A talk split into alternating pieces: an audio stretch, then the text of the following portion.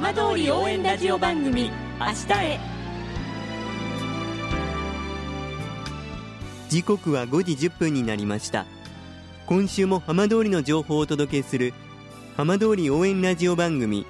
明日へのスタートです。まずは今週の浜通りニュースです。いわき市の梨選果場で今シーズンの創業開始式が行われいわき特産のサンシャインいわき梨の出荷が本格的に始まりました。さて毎週土曜日のこの時間は浜通りのさまざまな話題をお伝えしていく15分間。震災と原発事故から11年。ふるさとを盛り上げよう。笑顔や元気を届けようと頑張る浜通りの皆さんの声。浜通りの動きにフォーカスしていきます。お相手は森本洋平です。どうぞお付き合いください。浜通り応援ラジオ番組明日へ。この番組はバッテリーテクノロジーでもっと自由な未来へ東洋システムがお送りします。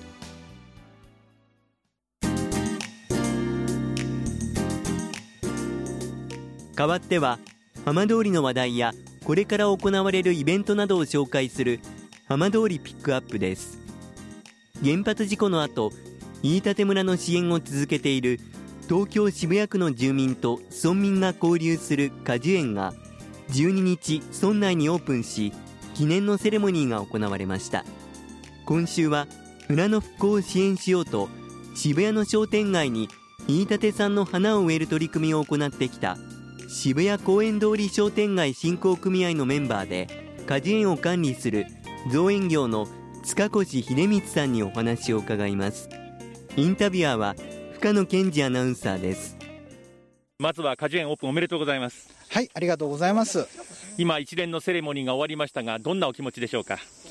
えーまあ、始まったなっていう形ですけれども、実際は交流自体はですね、あのーもう渋谷と飯舘村の交流は10年以上続いてますので、まあ、それの一環、まあ、一つのコンテンツが増えたのかなっていうような、えーまあ、イメージですね。はい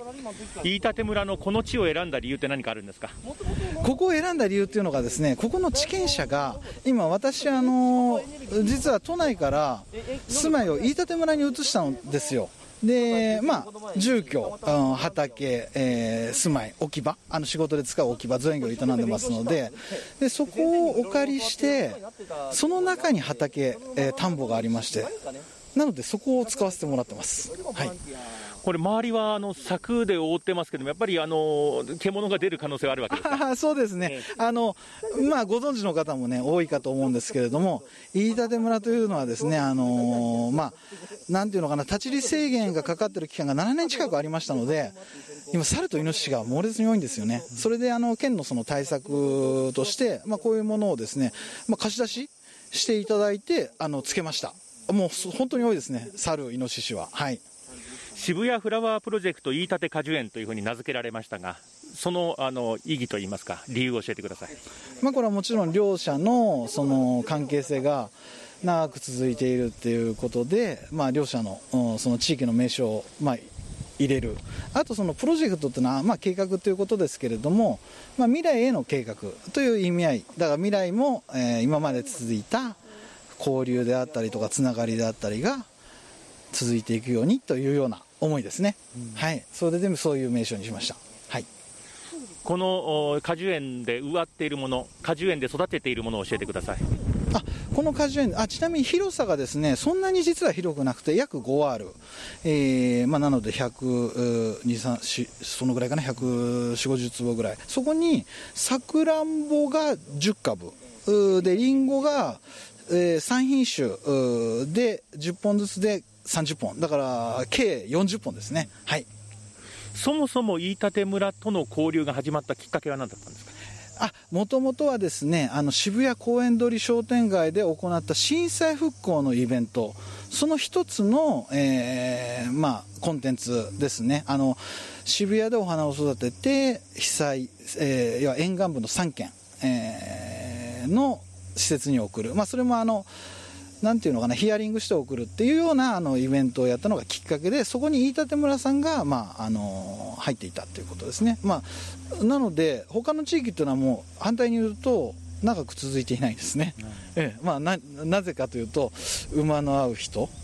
とかあとそういう地域柄とかあったんじゃないかなというふうに思ってます。はいまあ、そしてその飯舘にまあ住んでいるわけなんですけども、やはりものすごい魅力があるからこそ住むことになったと思いますが、飯舘村の魅力、改めて何だと思いますか、うん、これ、難しいですね、あの飯舘村の魅力というよりも、まあ、日本全国どこでも言えるんでしょうけれども、地方、で特にまあ不便、あの過疎地、限界集落っていうのは、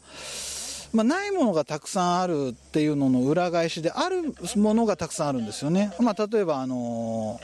広い敷地これが実はですねあのかなりストレスがかからないというかですね敷地が広いっていうのはもうこれがまあ一番ですね。あとまあよく自然がって言いますけれどもまあ、自然って綺麗ですよね、あんまりその手の、うん、加わってないものっていうのは、もうそれが本当間近にあるっていうのは、まあ、とてもそこが魅力ですね、だからこれ、言いたてに限ったことじゃないのかもしれないけれども、うん、まあ、いわゆる、えー、そういった自然豊富な田舎の魅力、はい、です。今日のオープニングセレモニーは、あのキャラクターが2体来ましたけども、ご紹介いただけますか？ありがとうございます。まずですね、じゃあ、飯舘村の、えー、公式キャラクター、飯種ちゃん。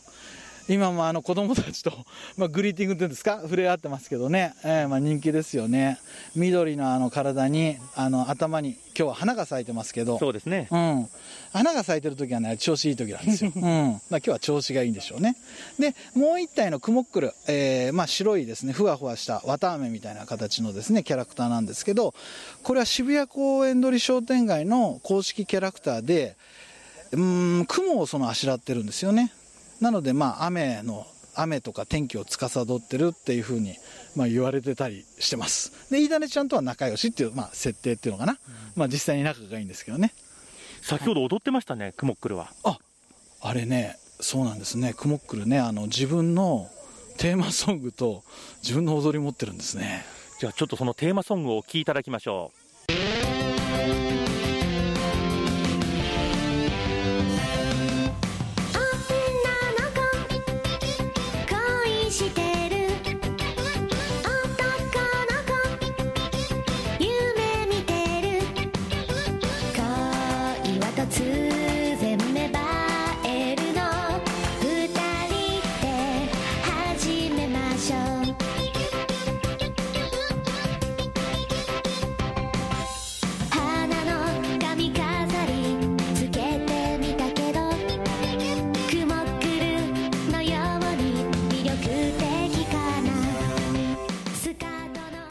これ踊りやすい曲ですね。そうですね。あの人気らしいですよ。人気ならしいというか人気ですよこれは。うん。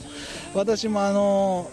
買いましたけどあのとてもなんて言うんでしょうね。あのポップで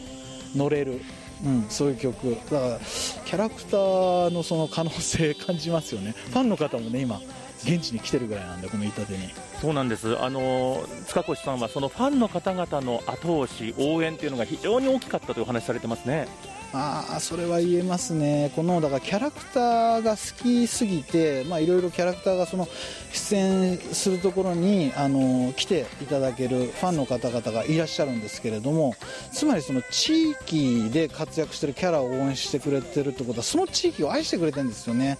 なので本当、このファンの方々は渋谷の公園通りっていう地域をとっても長く愛してくれてしかも言いたてにまでこうやって目を向けて実際に来てくれるっていうのが、まあ、キャラクターの可能性とファンの方々のその熱意、まあ、言いたてに対しても渋谷に対しても地域の地域愛。そういったものを感じますね。だからぜひこのキャラクターいたねちゃんもね一緒に頑張ってそういう人たちを育てていけたらなというふうに思ってます。はい。さあ果樹園が出来上がりました。そしてスタートしました。これから先言いたてでやりたいことどんなことでしょう？えこれから先やりたいこと、うん、あのこれもですね正直言うとこれだっていうことは特にはないんですね。その生活を粛々とあのこの飯舘村で続けていく。でしかもそんなになんていうのかな力入れて頑張らずに普通にしていくっていう、まあ、続けて生活していくっていうことですかね。まあ、あんまりだからそこは、えー、と表現がちょっとどうかわかんないですけど、そんな深くは考えていなく、まあ、楽しくこの場所で、えー、仕事をしたり、えー、地域の人と触れ合ったりできればいいなというふうに思ってます。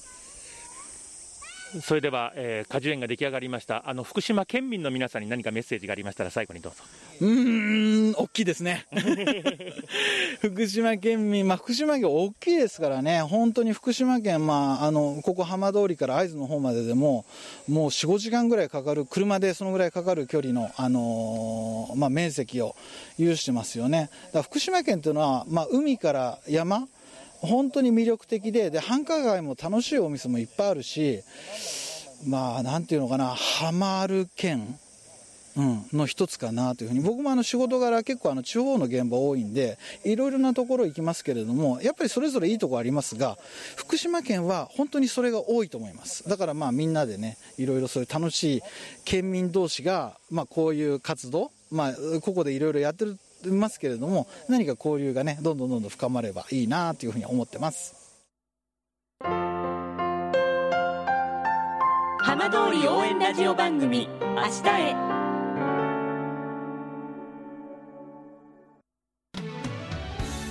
浜通りの情報たっぷりでお送りしてきました。浜通り応援ラジオ番組明日へ。放送した内容は一部を除きポッドキャストでもお聞きいただけます。ラジオ福島のホームページからぜひチェックしてみてください。この番組はバッテリーテクノロジーでもっと自由な未来へ。東洋システムがお送りしました。